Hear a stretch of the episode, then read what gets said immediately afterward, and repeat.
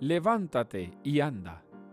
Saben ustedes, queridos hermanos y hermanas que siguen estos podcasts todos los días, que este canal se llama Levántate. Y hoy precisamente el Señor nos ha dicho, levántate. Así que se imaginarán ya ustedes qué es lo que les quiero decir. ¿Podrían ustedes estar en las parálisis cotidianas?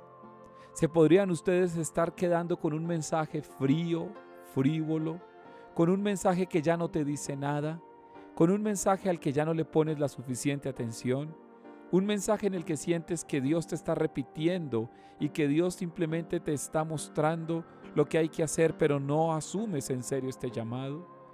Podrías pensar que la palabra de Dios no levanta a nadie ni en nada. Podrías pensar que la palabra de Dios no anima. Podrías caer en la tentación de pensar que Dios simplemente nos pone normas o cargas. Pues no, mis hermanos, no es así. Cuando el Señor dice levántate, lo hace porque está convencido de que es Dios que perdona. Cuando dice levántate, lo hace porque cree en tus fuerzas. Cuando dice levántate, lo hace porque está convencido de que el amor tiene más poder que cualquier ideología humana. Cuando dice levántate, lo hace porque quiere que salgas de las parálisis existenciales de la rutina, del acostumbrarse o del no asombrarse. Cuando Jesús dice levántate, lo hace porque sabe que debes coger tu camilla, es decir, debes coger tu vida en su totalidad y ponerte a andar.